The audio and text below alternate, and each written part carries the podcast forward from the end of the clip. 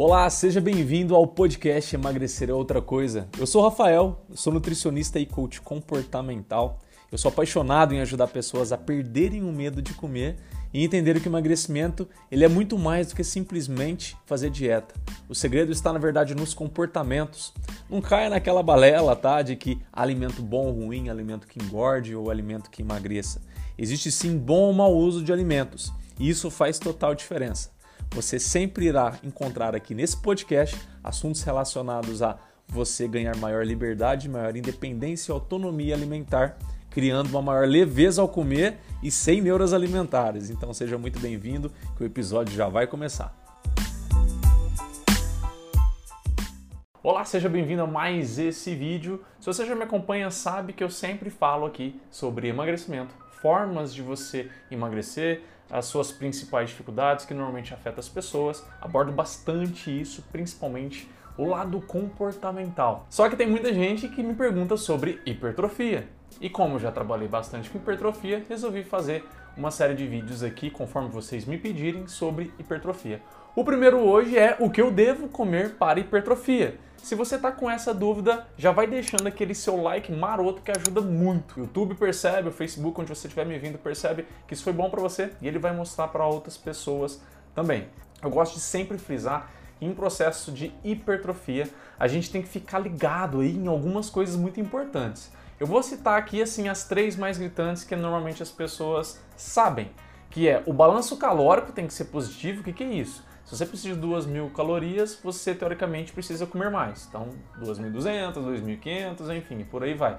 Você precisa também de um balanço proteico interessante. E aqui o balanço proteico, normalmente a gente vai pegar os estudos, você precisa ter aí uma média de 1.2 até 2.0 gramas por quilograma de peso. Vamos supor que você pesa 70 quilos, você quer pegar uma gramagem dentro dessa faixa aí, você vai multiplicar essa gramagem, por exemplo, 1.4 vezes 70 quilos, você vai saber quantas gramas de proteínas que você precisa por dia. E aí tem sempre aquela dúvida também, já abordando proteína, né? Que em que momento, né? Eu preciso tomar o suplemento imediatamente após o treino ou não, suplemento proteico?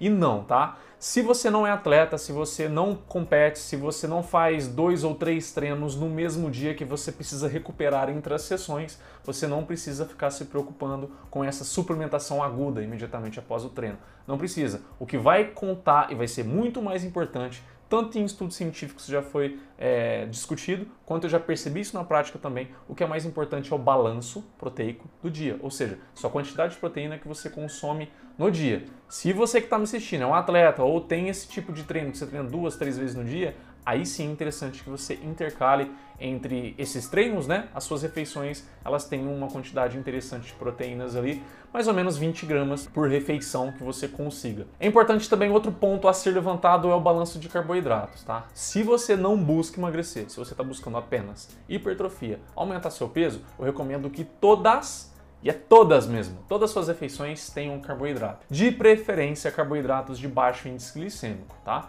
Esses são carboidratos, por exemplo, batata doce, mandioca, arroz integral, pão integral, é, leguminosas é, como feijão, ervilha, lentilha, grão de bico, macarrão integral, milho. Esses tipos de carboidratos eles são interessantes para você consumir ao longo do dia. Óbvio que também, imediatamente após o treino, se você está buscando hipertrofia apenas sem se preocupar com perda de peso, um carboidrato de talvez de alto índice glicêmico seja interessante. Alto a médio, então você pode usar frutas, você pode usar mel com frutas, você pode usar talvez é, pão branco, não teria problema você poderia usar também arroz branco, batata. Esses carboidratos eles têm um alto índice glicêmico. A tapioca, né, que ficou famosinha também. Se você, por exemplo, normalmente quem tem dificuldade para hipertrofia são pessoas mais magras. Se você hoje tem dificuldade com fome e sempre acaba apanhando muito para comer, é interessante que para você conseguir ter um balanço energético maior, não necessariamente você tem que tomar hipercalórico. Muita gente começa a tomar hipercalórico, eu já vou falar um grande problema dele. Mas é importante que você faça refeições mais líquidas, por exemplo. Elas são mais fáceis.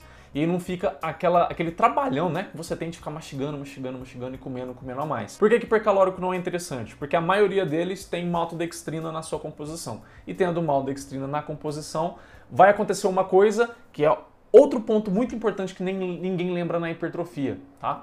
Que é fermentação intestinal. Essa maltodextrina, excesso de carboidrato, começa a fermentar. Se você exagera, fermenta. E se fermenta, você prejudica a flora do seu intestino. Prejudicando a flora do seu intestino, você passa a absorver menos nutrientes. E aí, você não hipertrofia. Esse é um ciclo que ninguém para para pensar, mas o intestino ele tem que ser extremamente cuidado durante o processo de hipertrofia. Ah, Rafael, mas eu já comi muito, já comi muito ovo, carboidrato, batata doce, etc. É, tinha muitos gases, né? Dava muito. E o que acontecia? Eu consegui ganhar peso sim. Sim, por enquanto que o seu intestino tá bom. Só que essa desbiose ela é, processi ela é progressiva, né? Ela vai num processo de piorar ao longo do tempo. E pode chegar a um ponto que você vai ter tamanha, tamanha dificuldade com conseguir tanto emagrecer quanto perder, quando aumentar peso por conta da sua capacidade absortiva do intestino vai estar prejudicada. Quando você, se você está buscando ganhar peso, se você está buscando hipertrofia, lembre-se, é muito importante você ter um balanço de proteína nessa faixa que eu te falei, 1,2 gramas até 2 gramas por quilo de peso seu ao longo do dia, sem se preocupar com o momento, nesse esquema que eu te falei, se você não é atleta e tudo. É, é importantíssimo que você use carboidratos em todas as refeições, se possível, de baixo índice glicêmico, usando de alto a médio em alguns momentos, por exemplo, no pós-treino. Outro ponto também é o balanço de energia. Isso aí tem que ser calculado, isso aí tem que ser pensado a partir do seu histórico, a partir do seu intestino que eu acabei de falar, entre outras várias, é, várias variáveis, mas é isso, ficou redundante, mas é isso. Tá? Entre vários esses outros fatores que vão ser importantes e específicos para o seu caso. E não se esqueça de cuidar bem do seu intestino. Alguns suplementos podem ajudar, como glutamina, mas eu aconselho que você busque acompanhamento para cuidar tanto da quantidade, da sua mastigação, entre outros fatores que influenciam muito. Eu acabei de lembrar aqui uma atenção muito importante para vegetarianos. Normalmente vegetarianos eles tendem a ter um maior consumo de leguminosas.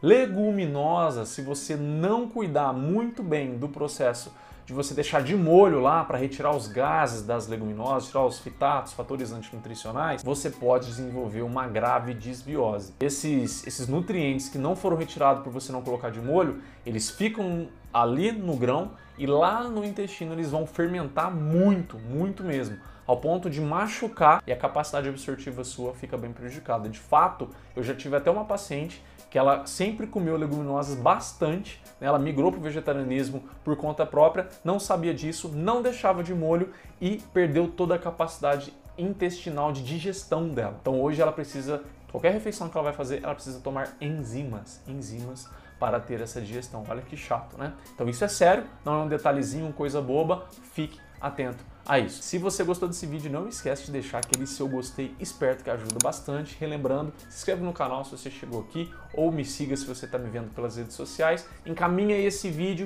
para aquelas pessoas que estão ralando, estão sofrendo para ter hipertrofia e eu vejo você no próximo vídeo. Até lá!